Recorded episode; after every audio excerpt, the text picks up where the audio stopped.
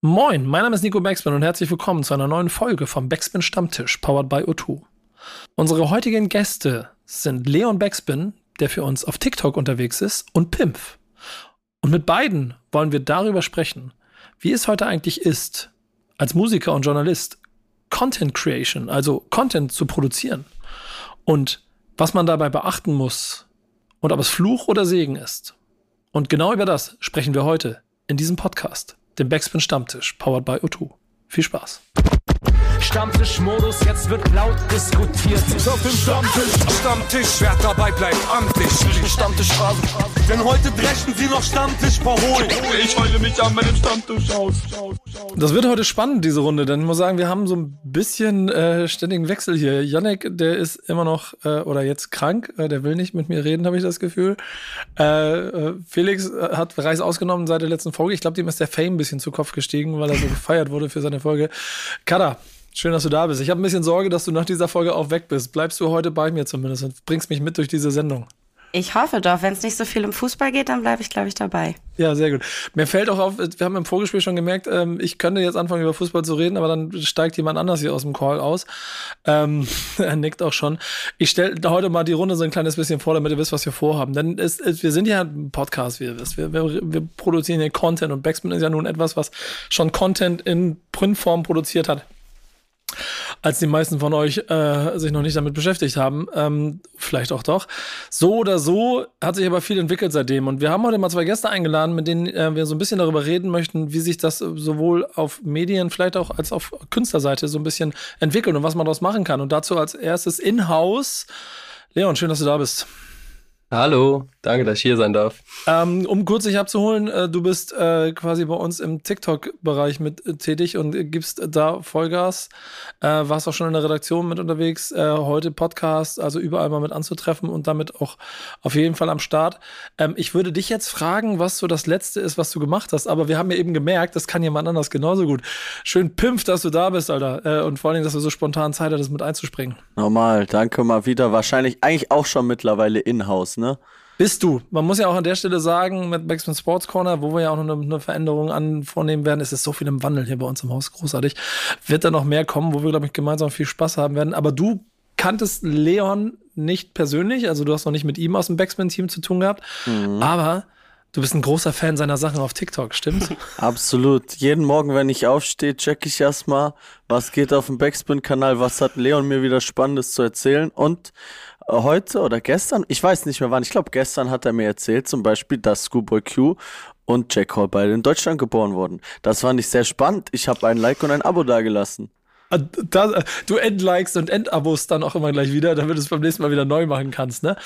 Ähm, finde ich aber gut. Bei dir ist aber auch, und das ist dann so die andere Brücke, die ich ganz spannend finde, also ehrlicherweise muss man ja sagen, wenn man, wenn man mir ein bisschen folgt, sieht man dich sehr oft. Das heißt, wir sind viel unterwegs und wir werden auch noch viel unterwegs sein. Der Grund, warum du heute hier bist, ist etwas, worüber wir auch schon ein paar Mal gesprochen haben, dass du ja selber auch, was Content Creation angeht, als Künstler ja ganz schön Gas gibst in den letzten, eigentlich fast zwei Jahren jetzt, ne, mit allem drum und dran. Ja. Und darüber wollen wir ein kleines bisschen reden. Äh, denn äh, Kada als Vertretung der Redaktion hat ein Thema mitgebracht, das wir jetzt mal in den Raum werfen und dann gucken wir, was ihr beide dazu zu sagen habt und dann gucken wir, wo wir landen. Also Kada, worüber wolltet ihr als Redaktion reden? Genau, wir haben uns als Redaktion ein paar Gedanken gemacht und uns interessiert, wie man heute den richtigen Content sowohl als Künstlerin als auch als Journalistin kreiert, weil es ja so viele verschiedene Möglichkeiten gibt, ob man jetzt äh, als Journalistin Podcasts macht, Videos auf YouTube, Clips auf TikTok oder als Künstlerin genau das gleiche oder einfach auf die klassischen Alben geht, Songprojekte, Playlisten. Wie geht man da also als Person ran und was hat man auch für Ansprüche und worauf legt man Wert? Also wie kreiert man heute den richtigen Content? Das wird sehr, sehr spannend. Erstes Bauchgefühl als Antwort. Wer von euch beiden möchte was sagen? Ähm, also für mich grundsätzlich, ich würde mal einsteigen mit generell erstmal Content createn, sich irgendwann als Künstlerin erstmal auch als Content Creator in zu verstehen, weil da war ich nämlich zum Beispiel ein Typ, dem das nie so ging. Ich war immer, naja, ich mache halt meine Mucke und dann hau ich die raus und entweder die Leute finden das gut oder die finden das scheiße. Und ich komme so ein bisschen von diesem Oldschool-Film, ne, wo das halt wirklich einfach so, ja, hier geht's um die Musik und nicht um das ganze Drumherum, ist scheißegal. Und ähm, ich habe sehr lange gebraucht, bis ich irgendwann überhaupt erstmal an den Ko Punkt gekommen bin, äh, um, wo ich gesagt habe, so, yo, ey, das gehört halt dazu. Wenn ich will, dass die Leute meine Musik hören, dann äh, muss ich auch irgendwie Content ins Internet ballern. Ja, also 100 Prozent. Macht es für uns äh, Medienschaffende immer schwieriger. Trotzdem hat Leon quasi jetzt damit angefangen und will den gleichen Scheiß machen. Aber du, du hast ja jetzt auch bei Backspin mal auch mal äh, redaktionell viel mitgearbeitet. Das heißt, du hast auch eine Verbindung zu diesem äh, Haus, das so viel Geschichte hinter sich hat. Was ist denn für dich anno 2022 der, der Weg, wie Journalisten Content kreieren sollten? Boah, ich glaube, das, das Ding ist, es gibt ja nicht irgendwie den einen Weg, wie man es machen kann. Und wie du gerade eben schon gesagt hast, hey, bei Backspin passiert gerade super viel und wir sind im Wandel. So, das hat sich halt über die letzten 25 Jahre in einer Zeitspanne von jeweils fünf Jahren jedes Mal aufs Neue komplett um 180 Grad umgedreht. Ne? Irgendwann angefangen mit Video-Interviews und mittlerweile sitzt man da, die Kids haben keine Aufmerksamkeitsspanne mehr und merkt, okay, Videointerviews, die Klicks gehen immer wieder runter, vielleicht sollten wir mal das Format switchen, fangen an, Podcasts zu machen. Und jetzt merkt man, okay, da ist halt auch eine neue Plattform wie TikTok, die relevanter ist denn je und irgendwie alles andere überschattet. Und ich finde, als Journalist bist du genauso wie als Künstler gezwungen, dieses Spiel irgendwie mitzuspielen und jedes Outlet irgendwie zu bedienen. Deswegen, man hat eigentlich gar keine große Wahl, außer, ey, ich muss jede, jede Seite und jedes Medium irgendwie bedienen, damit ich meine Relevanz behalte. Es gibt halt da so, es gibt so die da oben, die sich das schenken können. Und dann gibt's halt so die, die nicht über dieser Schwelle sind, die halt, wie Leon sagt, halt echt dieses Game komplett mitspielen müssen weil anders funktioniert es nicht. Es sei denn, du hast wirklich auf, also, ne, also bei mir zum Beispiel gibt es ja jetzt nicht so diesen riesen Hype, Boom, Knall auf einer von diesen Plattformen. Das beobachtet man ja immer mal, ne, dass gerade bei TikTok dann irgendwie einer äh, ein Künstler, eine Künstlerin irgendwie völlig durchstartet, an allem vorbeigeht, äh, halt aber einfach nur über so eine Plattform. Aber ansonsten gibt es ja so viele Künstler, die einfach auf tausend Plattformen parallel probieren zu funktionieren. Und das ist zum Beispiel halt auch, also ne, stresst das auch unfassbar so, wenn ich jetzt einen Song raushaue, dann weiß ich so, hey, keine Ahnung, ich muss den auf Instagram promoten, ich muss was für TikTok machen, ich muss da was machen und so weiter und so fort. Und das ist ja dann auch immer eine andere Herangehensweise, ne? Du, du, du postest das ja auf Twitter dann nochmal ganz anders als auf Instagram. Und auf Facebook schreibst du nochmal äh, sehr geehrte HörerInnen und liebe Grüße darunter oder so, weil du da nochmal ganz andere Leute abholst. Ähm, und das ist echt auf jeden Fall, also das stresst mich auf jeden Fall äh, gut beim Musik raushauen zum Beispiel und promoten. Ey, das, das, ist, das ist voll krass, weil du, du schreibst ja eine Sache, die also A auch eine große Chance ist und B aber auch viel aufwendiger wird als in der Vergangenheit noch. Da hast du Mucke gemacht und hast gehofft, dass jetzt, wie du schon geschrieben hast, dass die Leute das hören und im Zweifel hast du versucht, ein bisschen was dazu zu tun, indem du Interviews irgendwo gegeben hast. Mhm. Jetzt kannst du ja 24-7 als Künstler und, und, und wenn du, wenn du Gas geben willst und auch Bock drauf hast, kannst und musst du ja 24-7 drumherum die Promotion auch noch mit basteln und dann auch noch auf eine kreative Art und Weise, die auf Plattformen wie TikTok vielleicht dazu führt, dass die Leute dich, äh, dich, dich irgendwie mögen und vielleicht über deinen Charakter zu deiner Mucke kommen und umgekehrt. Also mhm. ist, eine, ist eine wilde Fahrt gerade. Ich finde, das ist, ist so ein bisschen, manchmal ist es ein bisschen leicht gesagt, so auf den, man braucht heutzutage nichts mehr. Ja, das stimmt, man braucht nichts mehr. Wir brauchen keine Major-Labels, wir brauchen keine Riesenstrukturen mehr. Es kann so funktionieren. Andererseits ist es halt trotzdem auch immer noch so ein bisschen so gefühlt Algorithmus ist the new Major und du brauchst dann so direkt den Eyecatcher. Ähm, keine Ahnung, zum Beispiel bei meinem Kumpel Conny so, ne, der funktioniert auf TikTok bombastisch bombastisch. Ähm, der hat richtig geilen, der hat natürlich auch richtig geilen Scheiß und hat absolut jede Berechtigung, bombastisch zu funktionieren. Aber das leidest du durch und dann ist das direkt so, boom, Eyecatcher, pinke Haare, wir bleiben drin und äh, nicht irgendwie, keine Ahnung, äh, du siehst aus wie Rapper XY, wie ich jetzt vielleicht hier mit meiner Sportcappy und dann habe ich noch eine Bauchtasche um, äh, wo man dann auch mal schneller durchslidet. Ne? Also man braucht so viel häufiger auch so straighte und schnelle Aufhänger, an denen man hängen bleibt und viel krassere Charakter, Dinge, die innerhalb von fünf Sekunden gerade bei TikTok zu erkennen sind. Und dann ist es zum Beispiel für mich so, ähm, also ne, ich mache schon viel Content, aber ich könnte auch noch viel mehr und viel geileren Content machen, aber unterm Strich mache ich dann doch lieber Musik und sehe mich immer noch eher als der Künstler oder als der Rapper und habe so oft so Momente, wo ich mir im, dann auch im Studio denke, so, boah, das müsste man jetzt einfangen. Dann habe ich so, ah, fuck it, so, ich genieße jetzt gerade einfach den Moment und kümmere mich jetzt mal nicht um Content. Oder auch, wenn wir zusammen beim Sport unterwegs sind, Nico, ne, dann, ich leg auch mal das Handy beiseite und genieße das einfach. Und auf Konzerten, wo auch immer man muss sich immer, also ich muss mich immer dazu zwingen und man könnte eigentlich noch viel, viel mehr machen, aber ne, da bin ich dann eher der Typ, der dann auch einfach lieber Rapper noch oder Musiker ist als Content Creator. Ja. Und äh, ja, erzähl ruhig. Äh, es ist spannend, dass du irgendwie den Algorithmus, dass irgendwie alles so algorithmus-driven ist, weil ich glaube, es gibt so ein paar Rapper da draußen, die mit ihrer Reichweite, Reichweite einfach verstanden haben, wie man welches Outlet bedienen Absolut. muss. Ey, ich finde MC Smoke geisteskrank, was der Dude auf TikTok irgendwie für eine Absolut. Reichweite mittlerweile Aber dann, macht. Digga, pass auf, da gleich rein, guck dir MC Smoke seine Streams an, so, ne? Der ballert dann auf TikTok durch, aber die Leute kommen nicht auf die Mucke, so, ne? Das ist halt dann zum Beispiel auch wieder so, wie nah ist dein Content an deiner Musik, was dann zum Beispiel bei Conny ganz anders ist, so.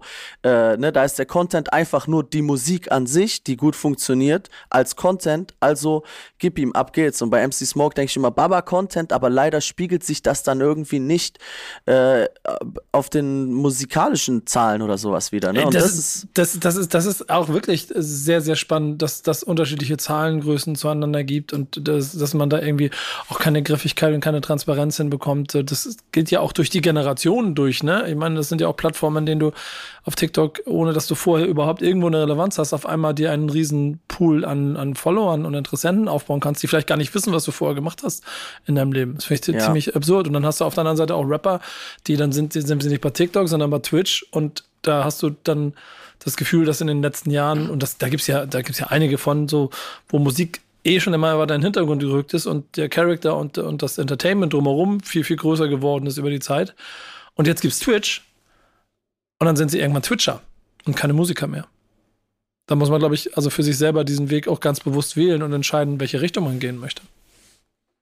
Aber das ja. ist doch auch irgendwie mit allen Sachen so, dass äh, ich glaube, du kannst ja als Musiker halt super easy so einen Side-Hustle aufbauen über soziale Medien und irgendwie checken, okay, ich kann auch mit einer anderen Art als meiner Musik irgendwie Aufmerksamkeit generieren. Ich weiß nicht, wie das bei dir damals war, Pimp, als du zum Beispiel so beim VBT mitgemacht hast. War das für dich so, okay, ich habe Bock, mich zu battlen und so, ja, das auf jeden Fall, aber war das nicht auch irgendwie so, okay, ich generiere damit für meine eigene Mucke nochmal irgendwie easy vielleicht Bekanntheit? Digga, das hat für mich, also ich habe mir da gar keine Gedanken gemacht, ne? Als ich da rumgebettelt habe, ich war 17, 18 Jahre alt. Ich habe da gar nicht drüber nachgedacht, jetzt so, wie nehme ich das jetzt mit in meine Musik und wie mache ich jetzt taktisch was clever. Ey, ich habe da, damals war Facebook das Ding. Ich glaube, ich habe eine Facebook-Seite mit 35.000 Likes oder sowas und äh, habe damals, als dieses VBT-Ding, wo das gerade so richtig abging, da habe ich vielleicht drei Facebook-Posts im Jahr gemacht oder so. Ne, das hat mich einfach nicht interessiert. So, das war mir, das war mir völlig egal. So, ne, wie gesagt, da war ich halt an dem Punkt so, ey, ich mache halt Mucke und wenn die rauskommt, dann poste ich die und dann war ich auch immer so, na, ich poste die jetzt nicht noch zwei und dreimal, weil dann gehe ich ja den Leuten irgendwie auch auf den Sack damit. Das will ich ja auch nicht. Ne? Ne? Was ja mittlerweile absolut, du musst es 40 Mal posten, damit irgendjemand von deinen AbonnentInnen die Chance hat, das überhaupt zu sehen, so gefühlt, ne? Ja, aber, aber, aber, aber dann sind wir nämlich mal auch im Zweifel beim Problem, das man als Medium ja auch hat. Und wenn man journalistischer an die Sache angeht, das, was Leon dann im Zweifel auf TikTok gerade für uns macht, äh, wenn es danach geht, äh, erste Aufgabe, Leon, bitte pinke Haare machen. Zweite Frage, warum äh, sind deine Videos nicht noch schriller, sondern warum versuchst du allen Ernstes den Leuten etwas beizubringen, ihnen, ihnen vielleicht Dinge zu erzählen? So, äh, ist das überhaupt zielführend? Warum machst du weiter? Das, das Ding ist ja, ich sag mal so, dieses TikTok-Ding und Backspin Trivia, das macht mir halt unfassbar viel Spaß und das sind jetzt auch vielleicht nicht die ausgeklüftetsten Videoideen und vielleicht die krassesten Fakten, aber ich habe auch mittlerweile irgendwie über die letzten Wochen ein bisschen gemerkt, weil dann ein, zwei, ich sag mal, virale Hits so in dem Format entstanden sind, so, dann checkst du auch schnell, was funktioniert. So, okay, dann kannst du nicht mehr irgendwie über Nischenrapper als auf TikTok irgendwas berichten, irgendwelche Facts über die, sondern redest dann irgendwie über Fußball, weil Fußball auf TikTok super gut funktioniert, packst dann noch ein paar bekannte Rappernamen mit da rein, so und dann kriegt das Video auf einmal 250.000 Klicks, ne? Dann hast du zwei Wochen irgendwie davor ein Video über OG Kimo, der vielleicht in der Rap-Bubble mittlerweile super big ist, gemacht. So, das kriegt dann halt 4000, 5000 Klicks, weil die Leute fühlen es, aber darüber hinaus interessiert es ja niemanden, der auf TikTok hängt, weil du willst ja irgendwie auch mit dem Content, den du kreierst, vielleicht so aus deiner Bubble rausbrechen, weil nur so, also den Algorithmus funktioniert ja so den Algorithmus versteht ja sowieso niemand, aber nur so kannst du ja irgendwie groß Reichweite generieren, wenn du halt auch das bedienst, was die Leute sehen wollen. Und das ist halt nun mal nicht irgendwie, ich sag mal, anspruchsvoller Journalismus. So, das sind kleine Videos und kleine Fun Facts und daran musst du dich dann anpassen. Der Journalismus entsteht dann halt eher auf unseren, auf der YouTube-Plattform, auf Spotify und auf Instagram, sage ich mal, noch mehr als auf TikTok. Aber auf TikTok ist es einfach nur kurze Unterhaltungsclips. Und klar, der Algorithmus hat also diese Zahlen, das macht mich halt auch verrückt. Ne? Dann habe ich ein Video, was 250.000 Aufrufe hat, dann kriegt das nächste nur 10.000. Das wäre davor mein größtes Video auf TikTok gewesen und ich fuck mich schon so low-key ein bisschen ab und denke mir so, warum? So, und dann denke ich mir eine Sekunde später so, Alter, warum fuckst du dich ab? Das ist TikTok, Mann. Das ist. Ja, Digga. Ja, ja. vor allem, ey, wenn man das, wenn man unser, wir sind mittlerweile bei 270.000 übrigens. Und, äh, äh, keine Ahnung, Kanye West gegen Kid Cudi hat 2800 irgendwas. Und auf dem gleichen Kanal, zwei Videos weiter, hat es dann auf einmal äh, 270.000 mehr. Ähm, es gibt es gibt keine Messbarkeiten mehr dafür, um den Erfolg für sich äh, und auch ist der, der Job, den du machst, den du richtig oder falsch machst, kannst du nicht mehr nach klassischen Mechanismen messen. Genau wie du ihn ja auch musikalisch nicht mehr nach klassischen Mechanismen messen kannst eigentlich, weil wenn du dann wiederum Musik machst und es dir darum geht und das der Content ist, den du createst, dann ist der Zweifel eine Social Media Plattform auch unabdingbar, um den viralen Hit zu schaffen, der dafür sorgt, dass du irgendwo äh, ja, eine Eins in den Charts machst oder Erfolg hast oder in den richtigen Playlisten auf dem Cover landest, was auch immer. Und das ist dann ja also für einen Künstler ja quasi doppelter Hassel.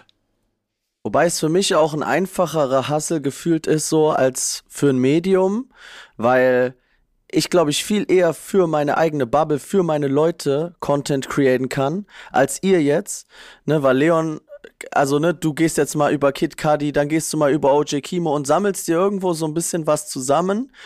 Und bei mir sind ja die Leute, die mir folgen, ne, gut, auf TikTok kommen jetzt immer mal irgendwie so random Leute über random TikToks dazu, aber da sind jetzt, bei mir stand jetzt schon viele dabei, die auch Bock auf meine Mucke haben.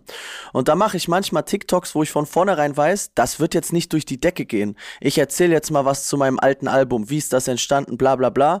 Und dann weiß ich von vornherein, das ist nichts für irgendeine For You-Page, das interessiert nur die Leute, äh, die sowieso schon Bock auf meinen Scheiß haben. Und äh, ne, da bin ich dann quasi als der Künstler das Gesicht. Das ist natürlich viel einfacher jetzt als, als Medium, als ganz großes Team, das zu sagen. Äh, bin ich dann ganz klar so, yo, das ist jetzt für meine Leute. Und dann machst du natürlich halt auch TikToks, die so völlig aus der Bubble rausgehen. Mein erfolgreichstes TikTok ist ein Urlaubsvideo, was ich so abends um zwölf hochgeladen habe, so auf spontan. Digga, das hat auch 180.000 Klicks und ich dachte mir so, was, was ist passiert, Bruder? ähm, und äh, andererseits, wenn ich meinen neuen Song auf TikTok verwende, also Leute, verwendet meinen neuen Song auf TikTok, ist guaranteed, er wird nicht viral gehen, so. Das, das, das geht 200, 200 Aufrufe, Game Over vorbei einfach. Ja, ähm, heißt dann immer im, im, Zweifel auch, du solltest überlegen, statt Musiker vielleicht Reiseblogger zu werden. Ja, ja. Äh, Real Talk, so, ne? Aber das Schöne ist ja, es gibt unterschiedliche Möglichkeiten dabei. Ähm, jetzt mal in eure beiden Richtungen gesprochen. Und genau das ist ja das, was die, die, dieser Ansatz schon suggeriert. Frustet das oder ist das geil, dass es quasi, das, also das A ist mehr Arbeit ist, dass man breiter ist, egal wo man ist, also als Musiker auch noch Content Creation machen, ein bisschen in den Urlaub und als Journalist vielleicht auch darüber denken, dass man mit weniger manchmal mehr erreichen kann. Also ist, ist da der Frust größer oder, oder die Geilheit auf die, auf die Plattform? Was sagt ihr beide? Hm, also mich frustet es tatsächlich gar nicht mehr. Am Anfang ging mir das auch so, was Leon gerade meinte, ne, mit so, warum hat das jetzt so und warum ist das? Ich habe einfach aufgehört, das zu hinterfragen und ich habe mir mittlerweile, es gibt ja immer so die, so entweder du konsumierst die ganze Zeit Content oder du createst halt Content. Jetzt habe ich eben schon gesagt, ich bin nicht immer im Content Creator Modus, aber ich habe mir so ein bisschen selber zur Richtlinie gemacht, in diese Netzwerke einzutauchen, eher um Content zu createn, als um Content zu konsumieren. Und das ist ganz speziell auf TikTok. Da habe ich mir am Anfang die ganze Zeit Zeug reingezogen, habe so geguckt, was machen die hier, wie läuft das? Und mittlerweile gehe ich da rein, lade mein TikTok hoch und gehe wieder raus. Und dann gucke ich am nächsten Tag mal, ob ich ein paar Kommentare beantworte und dann sehe ich halt, ey, da sind halt ein paar gekommen oder halt auch nicht. Aber es ist mir scheißegal unterm Strich so. Ich knall mein Content da raus und irgendwas wird passieren, weil in der Zeit äh, habe ich dann schon wieder fünf Tweets abgesetzt und noch einen Facebook-Post und bla und was auch immer und ich lasse es einfach passieren, weil es liegt eh nicht in meiner Hand so, ne? Natürlich könnte ich es über den Content noch irgendwie konkreter machen, aber da bin ich dann wieder bei dem Punkt, dass ich mehr Rapper, Künstler bin als Content Creator. Und das Ja, auch einfach zu gern bin, so, ne? Das, ich liebe das. Ich weiß, ich weiß auch, das ist irgendwie oft für die Nische und vielleicht bräuchte ich jetzt mal auch eine Melodie, die auf TikTok direkt zündet und so. Ist mir scheißegal, Digga. Ist mir scheißegal. Ich finde meine Mucke geil gerade und Punkt. So, was, was damit passiert, juckt mich nicht. Da sind wir ja irgendwie wieder auch am Anfang, dass man das Spiel halt einfach mitspielen muss, wenn man es halt irgendwie, keine Ahnung. Und wenn man keinen Bock darauf hat, ist es, glaube ich, auch das Beste, was man seiner Kunst irgendwie antun kann, dass man einfach keinen Bock darauf hat. Ich meine, für mich ist TikTok halt irgendwie das, was ich gerade bei Backspin mainly mache, aber das ist halt auch sowas so, ich freue mich halt tausendmal mehr darauf, wenn morgen irgendwie ein Interview von mir erscheint, was ich mit irgendeinem Ami-Rapper geführt habe, als und ich weiß ja, keine Ahnung, was dahinter für Klickzahlen sind auf Spotify oder sonst irgendwas, so als irgendein TikTok, was jetzt für eine Minute lang viral geht und du hast da irgendwie, weiß ich nicht, deine 100 Kommentare drauf von irgendwelchen Idioten, die mich dann auch noch verbessern wollen und sonst irgendwas drunter steht. So, weil TikTok ist halt auch einfach ein komischer Ort, wenn ich mir die Kommentare angucke. So, das, Ich, ich liebe es, Digga. Ich liebe es. Ey, ich habe aber auch das Gefühl, dass du überall Communities um dich rum äh, ziehst, die mit denen Spaß macht, Pimps. Das habe ich schon, das habe ich schon auf Twitch schon von dir wahrgenommen, wenn wir Livestream gegeneinander gespielt haben und ich immer in der Unterzahl war, weil der Gästeblock so groß war. So, ich glaube, da, ich glaube, die Community rund um dich und deine Mucke ist ähnlich gebaut. So, Ist einfach ein wholesome Space, so. Das ist Pimp und seine Love Generation kommen vorbei. Ihr habt Spaß. Auf jeden Fall. Nee, also, ne, ich, ich, aber da, ich liebe TikTok, weil da nämlich auch manchmal Menschen reingeschissen kommen, die halt nichts mit diesem, mit diesem, äh, Love Place, den es so bei mir irgendwie gibt, ähm, zu tun haben. Und, Digga, ich sag dir ehrlich, wenn Leute kommen und mich haten, ich freue mir den Arsch ab, so, weil ich denke mir halt so, ey, da kommen irgendwelche neuen Leute und die sorgen noch für Interaktion oder was auch immer. Es, es juckt mich nicht mehr, dass die mich haten, so, wenn die auf, auf TikTok schreiben, warum hast du einen blauen Haken? Dann schreibe ich halt drunter, ich bin berühmt und mach TikTok wieder zu. Fertig. Punkt, so. ja, finde ich sehr gut. Finde ich, finde ich sehr gut. Ich habe, ich habe, ähm, also meine Erfahrung mit TikTok im Privaten, ich habe ja auch einen eigenen Account mal eingerichtet, auf dem ich so ein paar Videos mal versucht habe und ich für mich noch nicht den das, das, das, das Gefühl dafür gefunden habe, wie ich das machen möchte. Also ich glaube, ja, so mittlerweile wüsste ich, wie ich es machen wollte. Ich weiß aber, dass das nicht viral geht. Insofern ist das egal.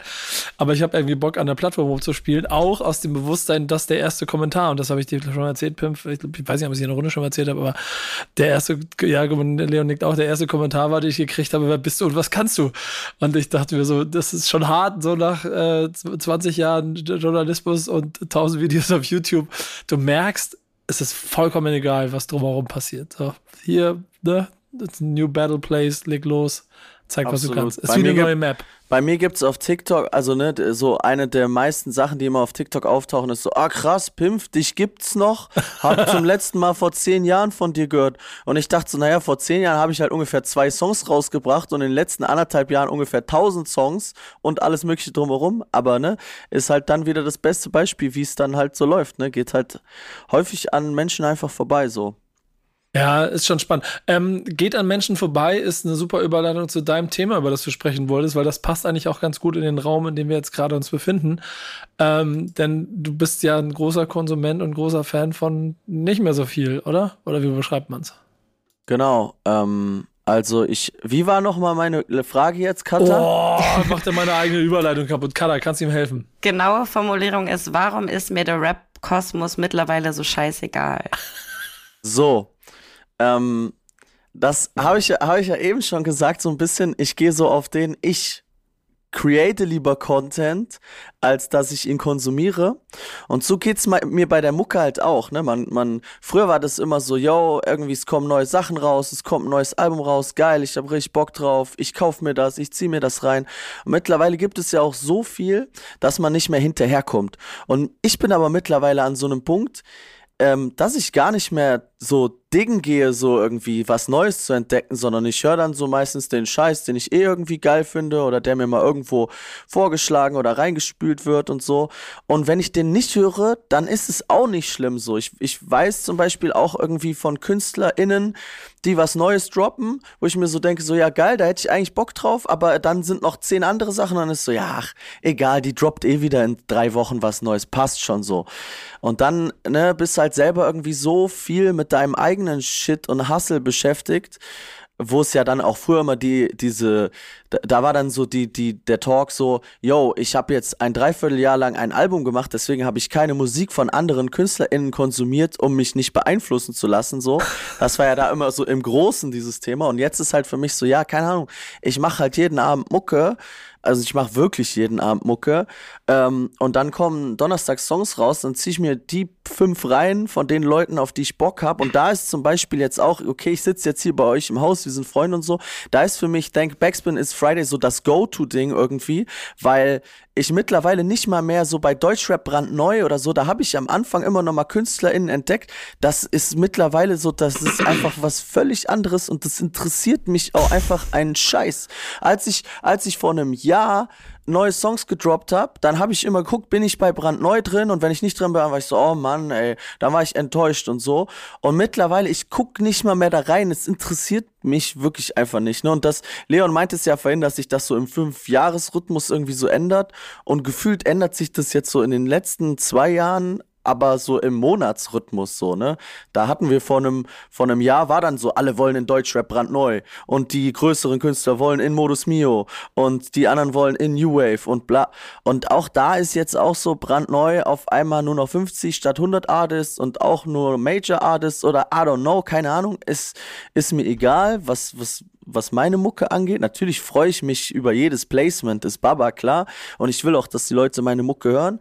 Ähm, Deswegen ist vielleicht ein bisschen zu negativ formuliert, aber halt eben auch aus der Konsumentensicht ist für mich so, ja, okay, dann hat jetzt mal ein äh, Jay-Z-Album überspitzt gesagt ohne mich stattgefunden. So, ist auch in Ordnung. Das ist ja dann sogar noch in dem eigenen äh, Komfortverhalten. Ich merke halt auf der neutralen Insel, auf der wir so als, als Medium so stehen, auch mit den ganzen Bubblen drumherum, ähm, wie weit die sich mittlerweile voneinander entfernen. Also wenn wir von Inseln sprechen, die früher alle in einem großen Atoll unterwegs gewesen sind ähm, und du mal von Inseln zu Äpfel gehüpft bist und vielleicht auch mitgekriegt hast, was die anderen gemacht haben, ist es mittlerweile, ja, schöne Metapher, ich weiß, ähm, sind, sind es mittlerweile durch irgendwelche Planetenverschiebungen so weit, dass du halt einfach nicht mehr von dem einen, von der einen Insel zur anderen Insel hüpfen kannst. es geht weiter. Jetzt wird's Vogelwild, Digga. Wenn CR7Z zuhört, der könnte perfekt Song jetzt draus machen. Ja, schöne Grüße. Ja, genau. Soll er machen. Schöne Grüße. Aber ist ja einfach so. Ist ja einfach so. Und dann gibt es halt noch wieder andere, andere Spielfelder, die damit aufgemacht werden. Ähm, ich merke ja auch, wie, wie, wenn du mit Leuten sprichst, dass die teilweise gar nicht mehr wissen, dass es die anderen Bereiche, ich sage jetzt bewusst nicht Inseln, sonst muss Leon gleich nochmal lachen, ähm, dass es die anderen Bereiche überhaupt noch gibt. Und deswegen kann ich auch diesen, der, der, warum mir der Webkosmos scheißegal ist, die Formulierung von dir, schon auch so ein kleines bisschen nachvollziehen, weil es vielleicht nicht, weil der Konsens weniger geworden ist, weil es größer geworden ist. So, Aber also das ist ja jetzt mein Thema und meine Frage. So ist, geht, geht euch das auch so, dass jetzt auch mal einfach von einem Künstler, von einer Künstlerin so, so ein Album einfach an euch vorbeigeht und das okay ist oder auch mal ein Song? Weil, ne, keine Ahnung, ich drop jetzt alle drei, vier Wochen einen Song und ihr seid natürlich alle riesen Fans von mir, jeder weiß es und dann denkt, denkt ihr euch vielleicht aber auch mal, naja, Pimpf, ach, der Digga, der droppt in drei Wochen eh wieder und irgendwann werde ich das schon hören und pipapo. Oh, nervt so man nicht, Alter, schon wieder ein Song von dem, oder? Ja. Oder? Also kennt ihr dieses Gefühl nicht auch irgendwie so?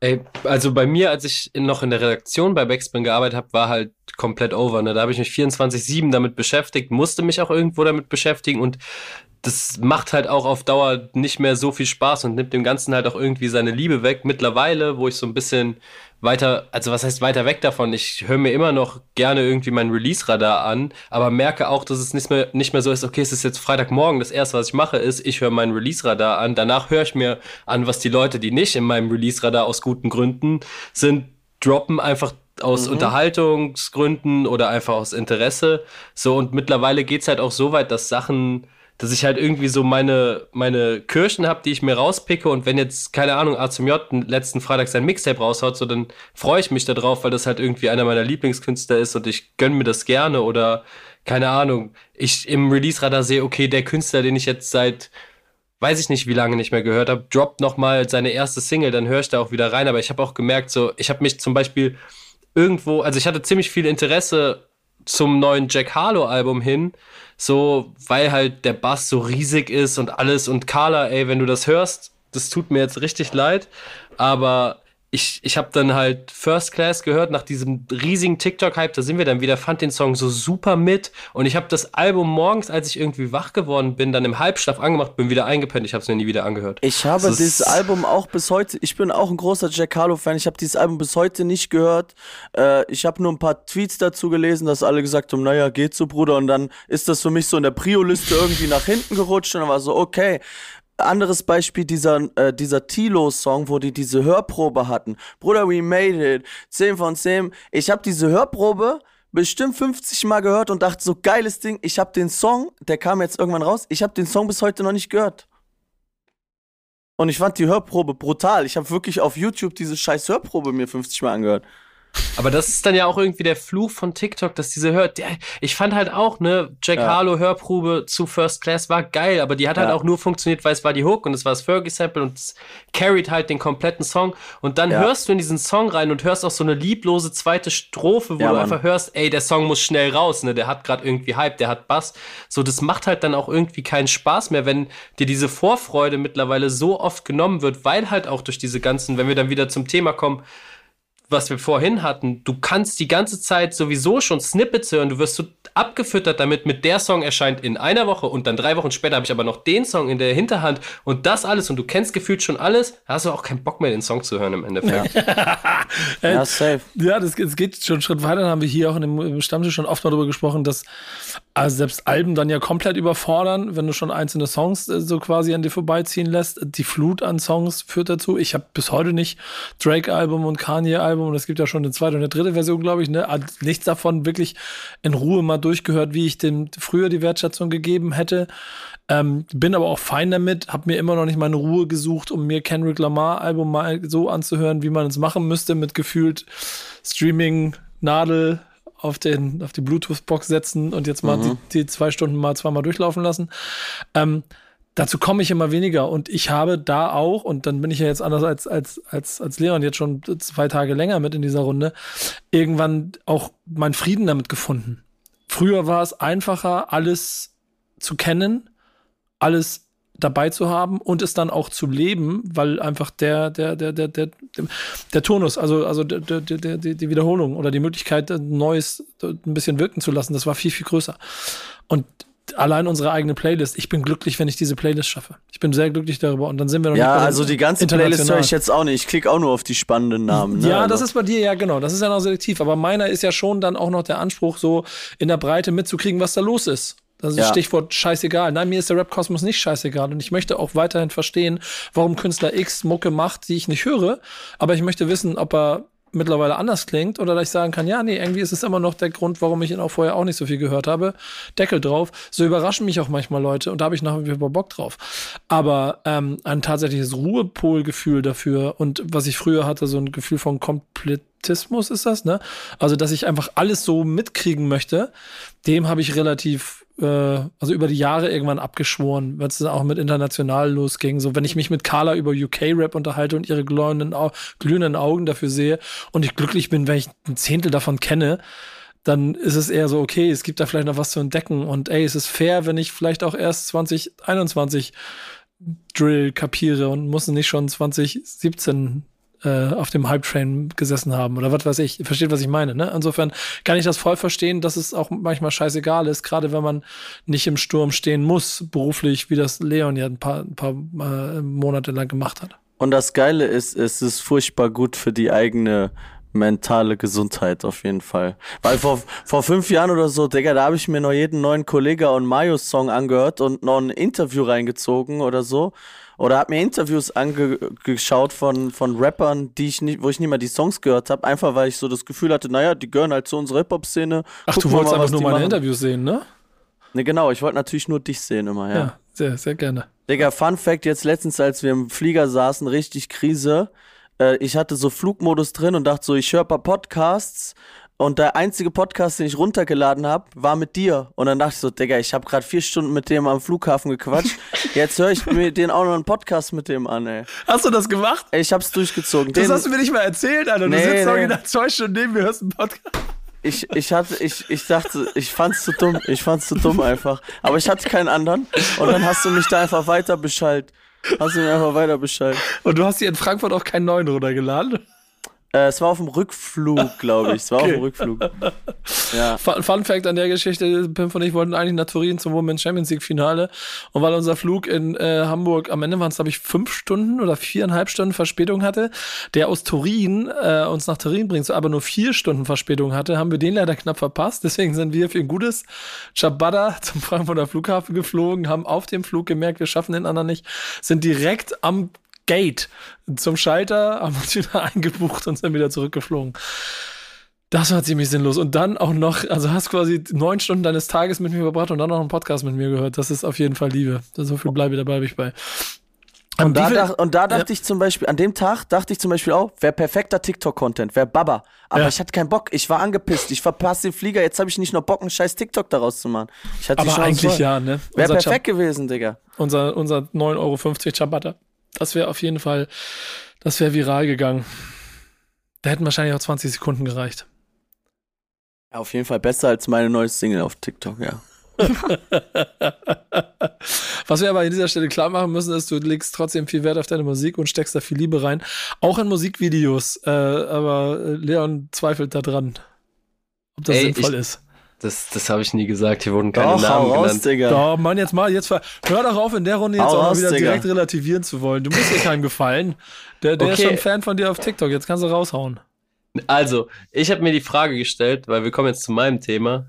Und äh, also ich kam da drauf, weil von J. Cole der Song No Role Models der erste Song in der USA jetzt ist, der Diamantstatus erreicht hat, ohne ein Musikvideo. Ja. Was ich erstmal weird fand, weil ich dachte mir so, Alter, wir leben im Jahre 2022 und mein erster Gedanke war halt irgendwie, haben Musikvideos überhaupt noch irgendeinen Wert?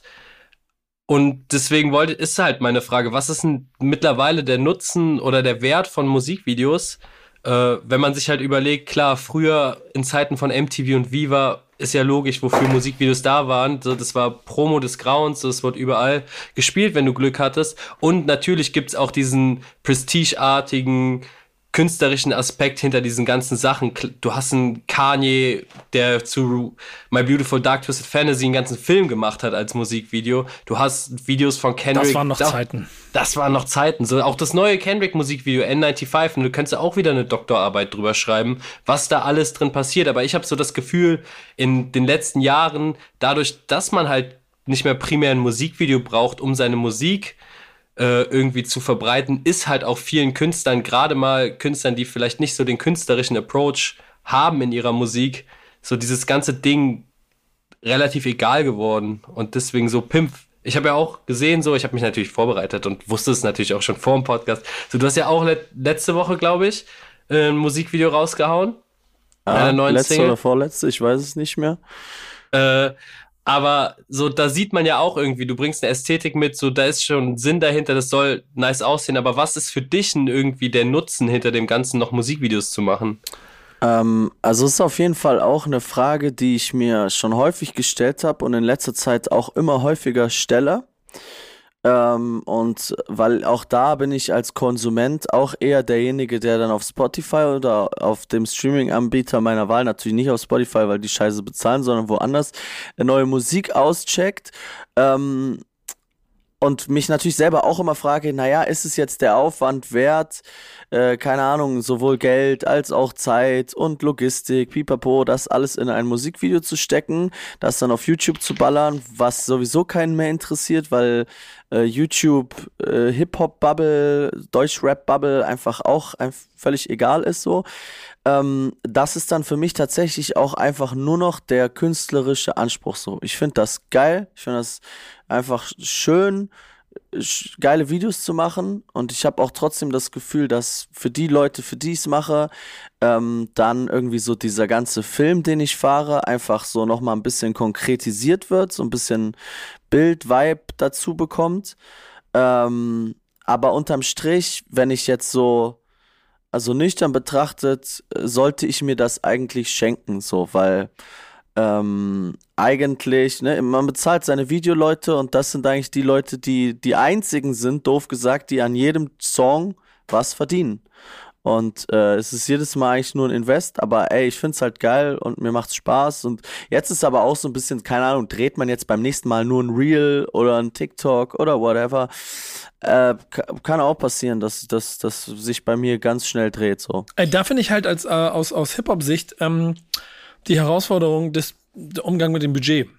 Weißt du? Also gibt es ähm, kein Budget oder wenig Budget und habe ich, hab ich nicht so viel dafür, um Videos im klassischen äh, Gedanken für YouTube zu produzieren, weil ich einen Videografen brauche und allem drum und dran. Äh, wie weit reichen meine Skills, um es vielleicht low budget as fuck machen zu können und dafür noch kreativer? So, das ist dann so ein Ansatz, der äh, in meinen Augen bei Künstlern und Künstlerinnen vielleicht ein Effekt sein kann, der in der Zukunft wirkt, dieses klassische Modell, was es über jetzt ja zehn Jahre gegeben hat und was ja auch eine, eine starke YouTube-Basis war und ist irgendwie, ähm, dass es so als Premium-Produkt dann irgendwann da platziert worden ist. Davon habe ich auch das Gefühl, also das gibt immer klar die Speerspitzen, wo das passiert.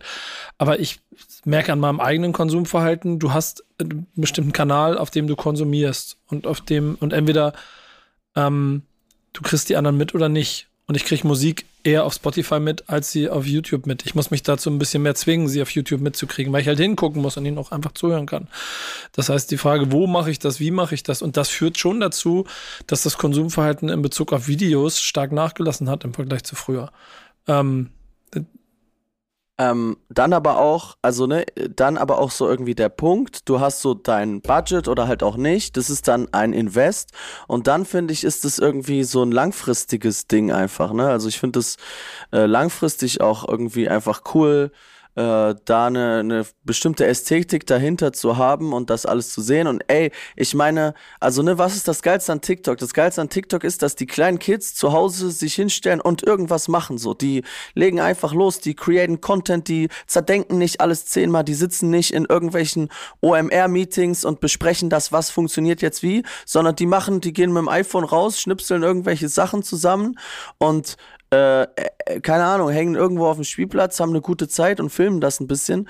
Und das ist, also das macht mir als Konsument häufig auch einfach mehr Spaß als jetzt, äh, keine Ahnung, Farid Bang steht vor einem brennenden Auto und äh, super krasse 3D-Effekte passieren, so, ne? Haben wir alles schon gesehen, juckt nicht und so, ne? Das sind halt völlig andere Herangehensweisen.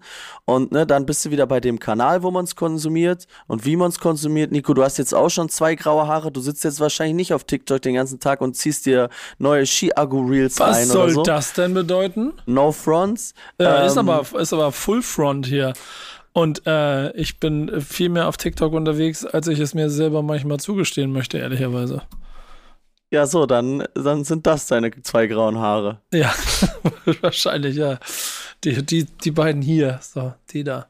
Das sind die TikTok-Härchen. Das sind die TikTok-Härchen. Aber nochmal zurück zu dem Budget-Ding, weil damals, also es gibt natürlich auch Rapper da draußen, die mal mit Spectre Mitte der 2000er ein Musikvideo gedreht haben und immer noch in Interviews behaupten, dass das das teuerste Musikvideo aller Zeiten ist und das ist ja auch alles schön und gut. Und ich glaube, wir sind halt auch mittlerweile so weit, dass wir halt, wie du schon sagst, Pimp, alles gesehen haben und ey, wen interessiert denn auch mittlerweile noch ein Budget hinter irgendeinem Musikvideo so, keine Ahnung, wenn du einen krassen Film sehen willst, so Hollywood-Filme, die weiß ich nicht, wie viele Milliarden von Euro kosten, sind auch nicht immer gute Filme, nur weil sie teuer waren. Äh, aber auf der anderen Seite sehe ich halt auch immer diesen Approach mittlerweile, zum Beispiel ein Drake macht das super krass, dass du dir ein Musikvideo anguckst und da sind tausende Memes drin. Und du weißt so, der macht dieses Musikvideo und hat im Hinterkopf schon direkt, der hat sein Reel abgedeckt und sein TikTok dahinter, weil der muss das nicht produzieren, das machen andere Leute dann einfach mit seinem Musikvideo. Und das fand ich halt auch spannend, dass halt mittlerweile Künstler auch direkt so denken, ey, der Promotion-Aspekt, besonders große Künstler hinter diesem ganzen Ding, was ich mache, ey, die Kids schneiden sich da zehn zehn kleine Stellen raus, machen ihre Memes davon und das Ding geht dadurch viral und nicht, weil es jetzt irgendwie ein super künstlerisches Musikvideo ist. Das ist aber tatsächlich ein Punkt, an dem ich auch bin. Also wenn wir jetzt ein Video drehen und ich merke so, ey, die Location ist gerade geil, dann sage ich, ey, lass noch mal kurz einen Take mit dem Handy machen als TikTok oder ich sag zu den äh, Videomenschen, ey, schick mir bitte diesen Clip, daraus mache ich mir einen TikTok. Ne? Also und oftmals ist dann auch so, also keine Ahnung, jetzt ein, so, so ein TikTok oder so ein Reel hat dann ja auch mehr Aufrufe als ein YouTube-Video, wo es alles geil geschnitten, geschnitten und color gegradet ist. Ist dann ja unterm Strich auch egal, ähm, weil ich dann in diesem TikTok trotzdem irgendwie so diese coole Ästhetik habe, wie ich sie in dem Video sehe. Ähm, ja, ey, keine Ahnung, vielleicht sagen wir in einem halben Jahr auch, dass das eine klatschen gebliebene Haltung ist, weil ich aufgewachsen bin als ein Hip-Hopper, der halt natürlich Videos macht, so, ne, wie sich das gehört. Neues Single kommt, wir machen Video für YouTube, so, klar. Ähm, ich bin da aber mal gespannt, weil man darf ja nicht unterschätzen, dass äh, so rein von den Reichweiten her YouTube ja immer noch ein ganz schönes Fund ist. Und genauso wie wir vorhin darüber gesprochen haben, dass äh, Kollege Pimpf seine Follower auf Facebook eher sieht und mit freundlichen Grüßen äh, anschreibt, ähm, aber diese Plattform ja nicht irrelevant ist, äh, wenn man eine gewisse Reichweite hat, wenn Ganz man auch bestimmte Ding, Dinge. Was meinst du? Ganz und gar nicht. Ich, wenn ich in meine YouTube-Stats gucke, also auf, auf Facebook gibt es auch keinerlei Interaktion, aber dann sehe ich trotzdem noch, keine Ahnung, 30% der Leute, die mein neues Video gesehen haben, kommen von Facebook. Und von ja. Instagram, wo ich das 100 Mal poste, kommen nur 20%. Ne? Ja, genau, genau, genau. Diese Sachen.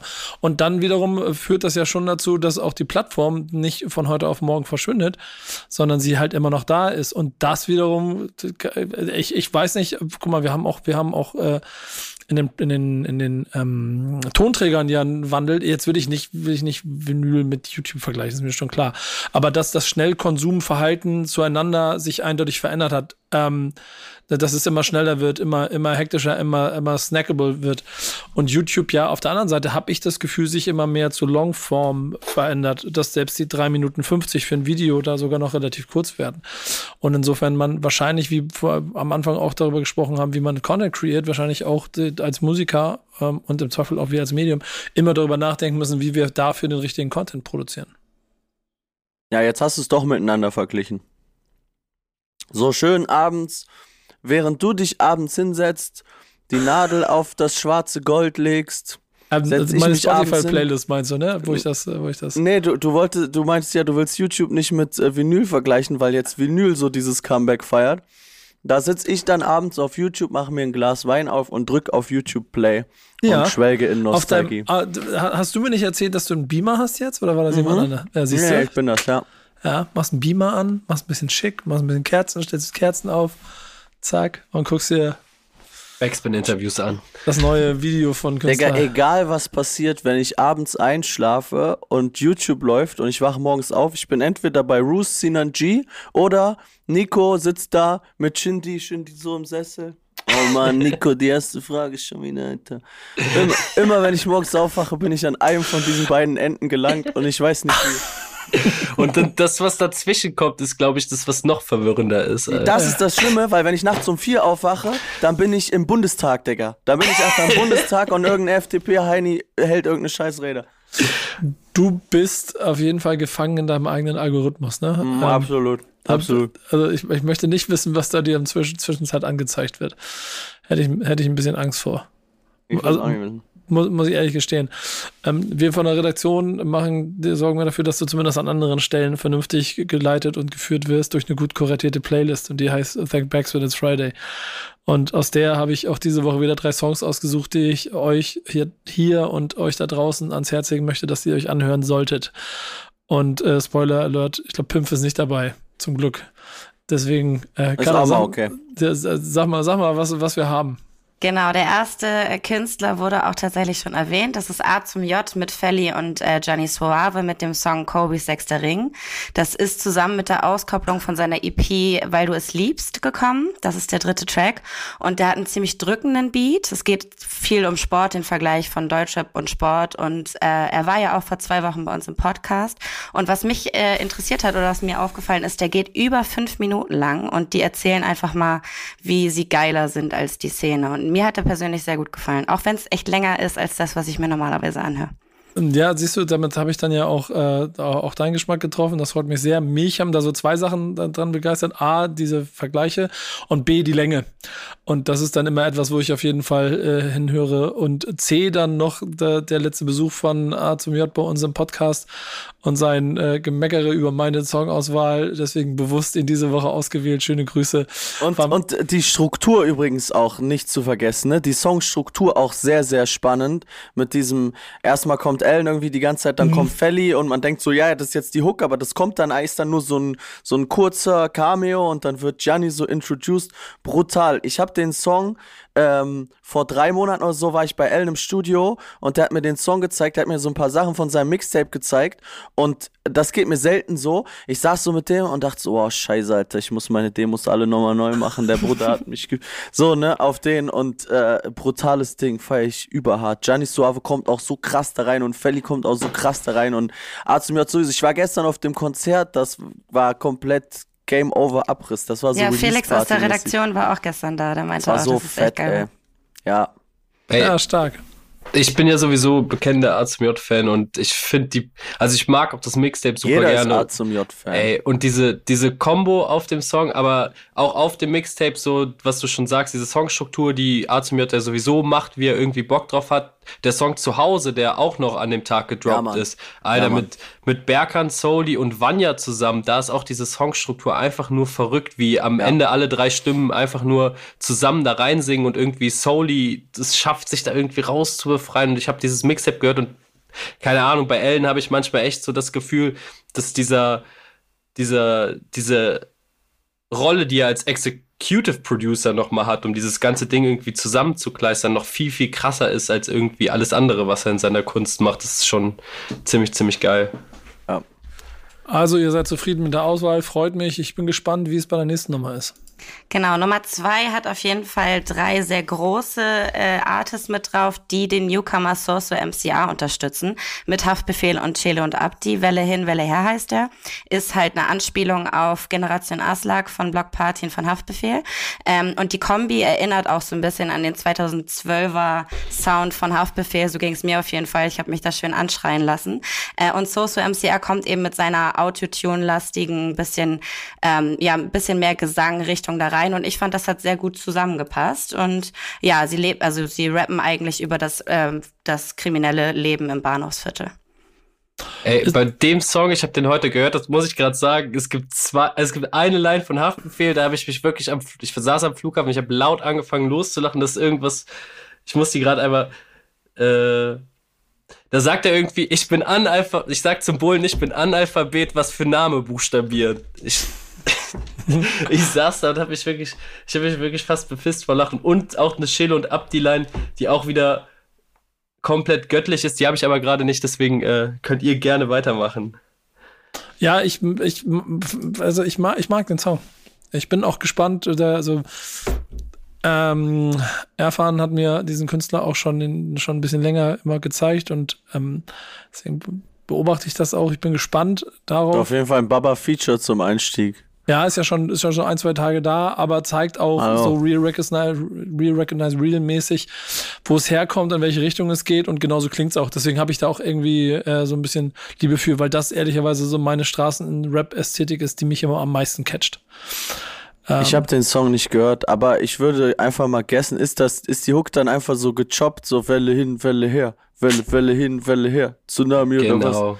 Genau. Normal, Digga, ja. Deswegen höre ich den Song dann zum Beispiel schon nicht, weil ich lese den Titel und denke mir so, naja, das ist bestimmt genauso wie bei Ich hab Style und das Geld.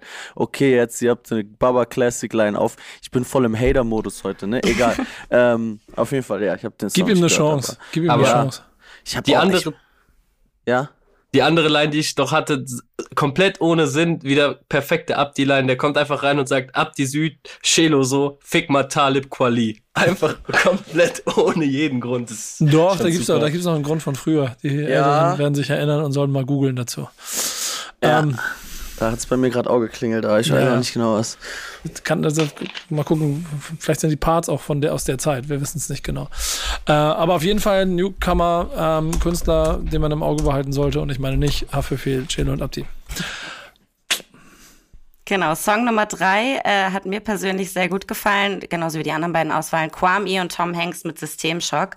Äh, es ist die gewohnte Kombi, die man liebt, glaube ich, in unseren Kreisen und man wird ein bisschen angeschrien, aber es ist einfach die, die Art und Weise, wie gerappt wird, ähm, finde ich persönlich ziemlich geil. Ist produziert von Skew und ähm, ist eine Auskopplung der komm des kommenden Tapes Concrete Cowboys 2. Das soll am 24. Juni erscheinen. Na, Schöne Meinungen? Grüße an Skew. Skew ist der Beste.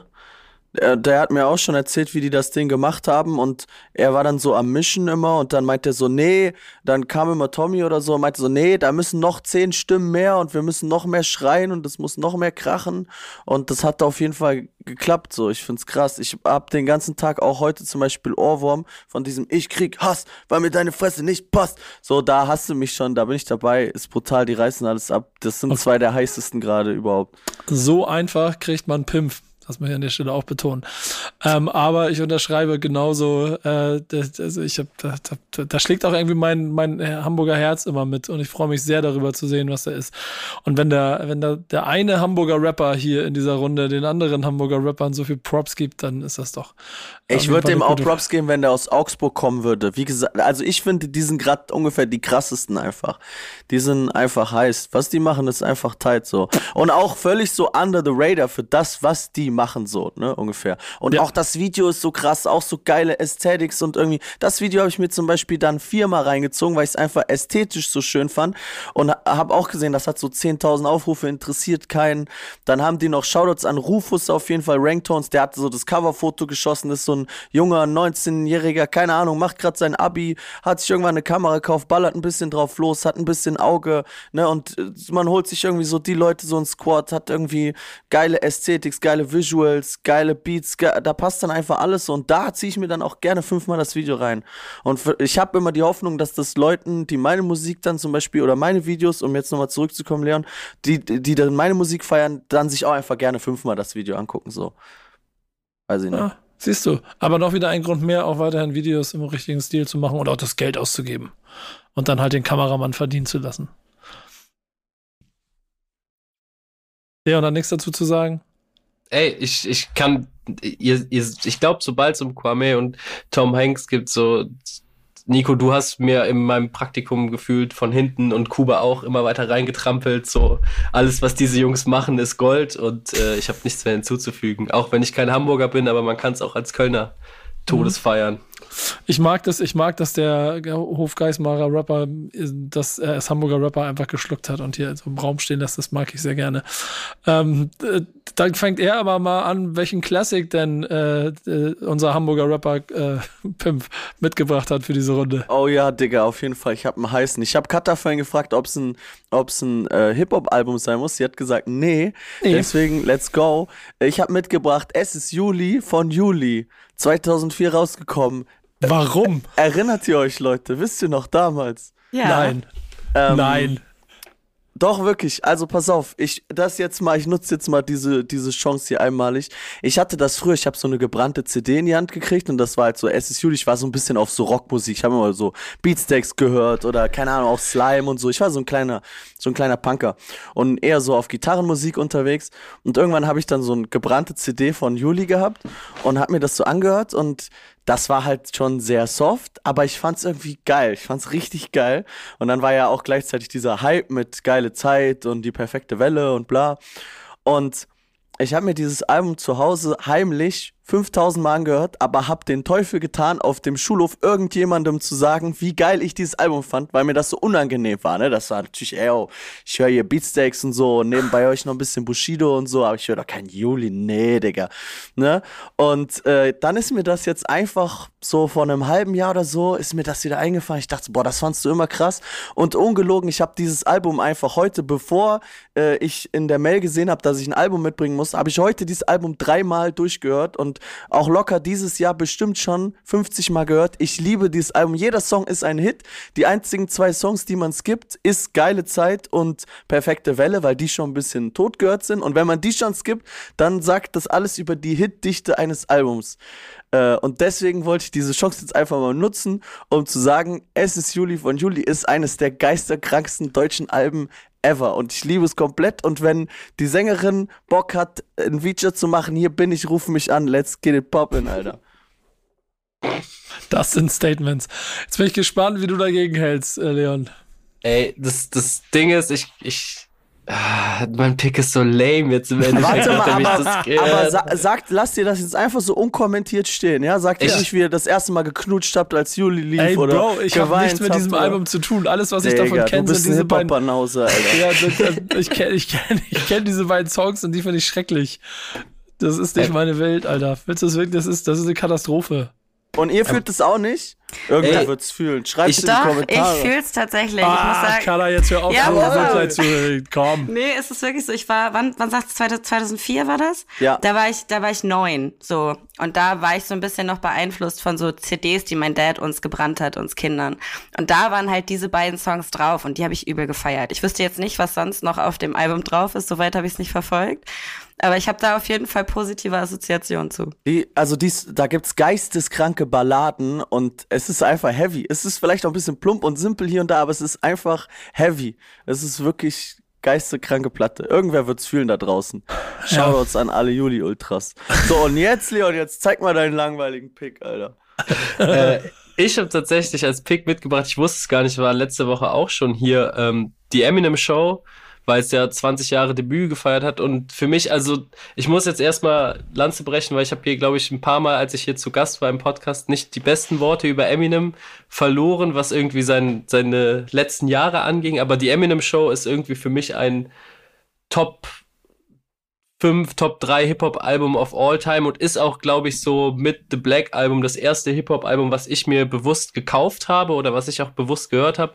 Und ich habe mir das gerade eben auch nochmal deswegen angehört, 20 Jahre Jubiläum, weil ich habe in letzter Zeit um Eminem echt einen großen Bogen gemacht und es ist mir halt wieder aufgefallen, warum ich diesen Typen halt irgendwann echt mal geisteskrank geliebt habe und äh, das ist irgendwie schon der Stretch von den ersten drei Songs mit White America, was einfach ein geisteskrankes Intro Das ist der ist. beste Song auf dem Album. Alter, das ist so gestört, auch einfach so inhaltlich super gut.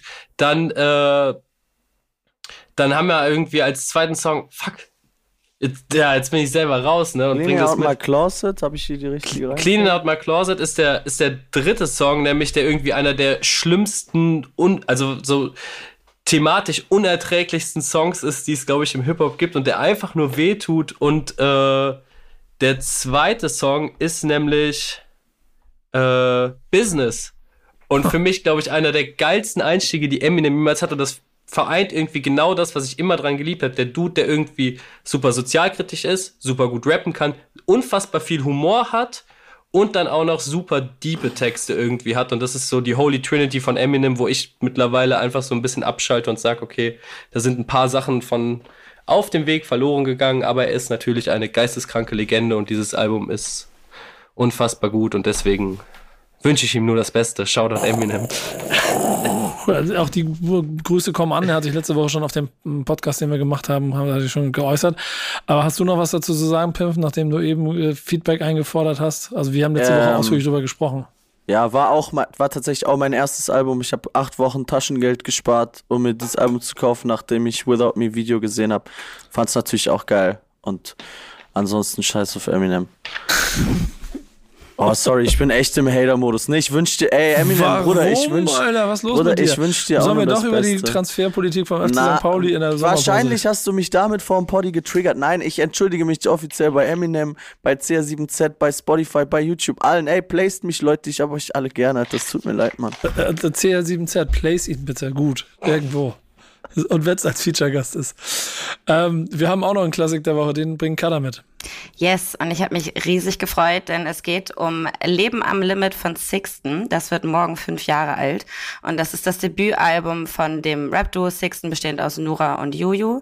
Ähm, genau, das war von Krutsch produziert und ist so eine Mischung aus Party-Tracks, rein Rap-Tracks mit und ohne Autotune und eben auch ein paar melodisch tief, ja, eher tiefgründigeren Tracks. Leider hat sich Sixten ja jetzt im April 2019 getrennt und die beiden sind jetzt solo unterwegs, aber für mich war dieses Album super wichtig, weil das für mich so ein bisschen in der neueren Zeit äh, die Tür für Female Rap, wie er jetzt gerade aktuell ist, irgendwie die Türe geöffnet hat. Was sagt ihr? Äh, Ähm. ich glaube, ich habe das Album nicht gehört, aber da sind auf jeden Fall ein paar Hits drauf. Ich habe es gerade gegoogelt. Von Party zu Party und so feiere ich schon auch. Und aber was mir jetzt gerade eingefallen ist, gibt es gerade noch so geile weibliche Rap-Crews? Dafür wäre mal wieder so richtig Zeit, dass so weibliche deutsche Wu-Tang auf einmal um die Ecke kommt oder so. Das wäre brutal. So eine geile weibliche Rap-Crew einfach, oder? Gibt es das gerade? Nee, 2019 hat die sich aufgelöst. Ja, nee, ich meine so ge generell einfach. Das Mhm. fehlt. Ja, sagen wir, sagen wir mal ehrlich, dass der, der, der Markt war, was das Ganze angeht, ja sowieso relativ überschaubar. Und es stimmt ja schon auch äh, zweifelsohne, was Kader eben im Nebensatz mit betont hat, dass das ganz viele Türen geöffnet hat. Und wenn man das mal ehrlich betrachtet mit äh, Songs, ich glaube, der erste war doch dieses, äh, die Fotzen sind wieder da oder so, ne? Mit den ersten Zeilen, die da reingeknallt sind, wo du wirklich allen angemerkt hast, dass es eine Mischung aus Fassungslosigkeit und Empörung war, mit der man äh, gemerkt hat, wie die Leute nicht damit klargekommen sind, was die beiden da gemacht haben und was für einen krass guten Einschlag das hatte, um ähm, und es musste deswegen wahrscheinlich auch Berlin kommen, um den ganzen ne, was den ganzen Teich ein bisschen aufzurütteln, ne? damit da ein bisschen Bewegung reinkommt. Ähm, das Ergebnis ist wirklich die, die, die Breite, die wir heute haben. Das würde ich denen auf jeden Fall auch voll mit äh, auf die Karte schreiben. Ich finde auch, dass sie äh, ja dann auch getrennt voneinander unterschiedliche, aber, aber nicht weniger relevante und interessante Wege eingeschlagen haben, ähm, die auch dafür noch für eine weitere Breite gesorgt haben. Und deswegen ist das Ding einfach ein Classic ob es jetzt mein persönliches Lieblingsalbum ist, ist dabei scheißegal. Es ist einfach ein krass, wahrscheinlich, also auf jeden Fall eins der allerwichtigsten Female-Rap-Alben, die es jemals gegeben hat. Und ähm, äh, vor allen Dingen auch für die letzten das sind ja fünf Jahre, in denen wir befinden, eins der maßgeblichsten genau in dieser halben Dekade. Ey, genau das, was Katha äh, gesagt hat, dieses äh, diese neue Ära irgendwie für Female Rap mitbegründet, weil ich kann mich noch ganz genau daran erinnern, nicht beim Album, sondern beim Mixtape-Assozialisierungsprogramm, was irgendwie kurz davor rauskam. Ich weiß noch ganz genau, wie ich das das erste Mal gehört habe. Das war 2016. Ich habe gerade Abi gemacht, war mit Jungs im Urlaub. So, wir hören Fotzen im Club das erste Mal über Deutschrap brandneu damals noch auf Spotify. Sind so, ey, was, was passiert da gerade irgendwie Female Rap, der irgendwie hart ist und auch ziemlich unterhalten. Und dann hören wir das Album und der erste Song ist Deine Mutter und ich werde angebrüllt, dass meine Mutter ohne Schwanz gefickt wird. So, und ich, ist, du hast einfach nur so fünf spätpubertäre Dudes da gesehen, die einfach so für den Rest dieses Urlaubs das Mixtape totgepumpt haben, weil wir es alle so unterhalten fanden und auch einfach so frisch, dass es halt irgendwie was komplett Neues für uns war, was es davor halt 2016 im Hip-Hop nicht so gegeben hat. Ja, ich auch. Also ich glaube auch, dass vieles von dem, was danach auch an, an Speerspitzen, an Leuchttürmen äh, eben im, im, im Female Rap entstanden ist, und da müssen wir auch beim Begriff so ein bisschen, ne? Aber ich benutze ihn jetzt nun mal so und ähm, mit dem arbeiten wir jetzt an der Stelle. Ähm, da, da wäre vieles von dem wahrscheinlich auch nicht so entstanden. So, das finde ich nach wie vor auch schön und auch, ich betone es immer wieder in der Breite, die da ist ähm, sie alle Raum kriegen, den sie verdienen. Und dann hat auch Sixten dazu beigetragen, dass an irgendeiner Stelle Lina Burghausen mit ihrem 365 äh, äh, Label irgendwann auch den Raum bekommen hat äh, auf, auf Labelseite, um, um eben auch noch mehr Künstlerinnen den Raum zu geben, um sich zu präsentieren. Ähm, und genau das finde ich, ist dann ehrlicherweise für so das Hip-Hop-Kulturelle da drin, an dem ich mir immer noch ein kleines bisschen festhalte mit meinen paar grauen Barthaaren, dass das dazu beiträgt, dass es so vielfältig bleibt und auch so spannend ist, wie es jetzt ist. Ich liebe diese kleine Sekunde Pause. Zwei nickende Gäste, die quasi nicht mehr viel dazu beizutragen haben. Ich hatte jetzt noch einen Downer, weil wir machen ja eigentlich keine News mehr. Ähm, aber es ist halt trotzdem ein relevanter Punkt, den wir mit einbringen wollen, denn für alle da draußen, die es noch nicht mitgekriegt haben, und ich glaube auch du, Pimpf, musst ganz hart äh, tapfer sein an der Stelle. Selfmade Records ist geschlossen nach 18 Jahren. Es gibt das Rest Label in nicht mehr. Peace. Ja, Rest in Peace. War, war da noch ein Artist jetzt gerade? Das weiß ich ehrlicherweise gar nicht Äh, genau gerade. Also Aber- der Kara- letzte, sorry, ja, kannst du auch Nee, gerne nee, sagen. Kara, leg los. Nee, los. du, du Wenn du Also, Fakten hast, hau für sie raus. Informationen zuständig. Daten, Fakten, Zahlen, genau. Nee, also die letzten Artists, die jetzt noch drauf waren, 2022 waren 257ers und Karate Andy. Ähm, 257ers haben dann ähm, das letzte Album, das Ende vom Anfang, im April noch gemacht, sich danach getrennt und Karate Andy hat jetzt das letzte Album Handelsgold. Und dann ähm, ist Schicht im Schacht gewesen. Und Elvia konzentriert sich jetzt eben auf Division. Genau. Krass, ja. Ähm, El- Elvia, wenn du das hier hörst, ich habe dir schon wir haben schon geschrieben, ich möchte gerne mit dir darüber reden. Ne? Call me.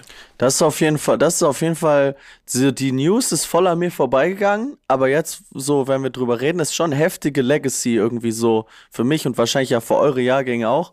Äh, so, keine Ahnung, als so Mittelfinger hoch und so kam, das war schon geisteskrank so, das ging schon gut ab und Chronik irgendwie all das, was die gemacht haben. Chronik 1, damals, wo Flipster selber noch gerappt hat, Digga. Dortmund, Wuppertal, Essen, Wattenscheid, so fing das alles an, Digga. Das war Ja. schon heftig, Mann. Das war J schon crazy. JBG 1 und 2, ne? Karate Ja. an die Alben, 257ers. Da ist, da ist, äh, da sind die ganzen Hits entstanden. Ähm, wer wer- über 40 Alben, die mehr oder mehr als die Hälfte davon in den Top 10, ne? 12 mal auf die 1.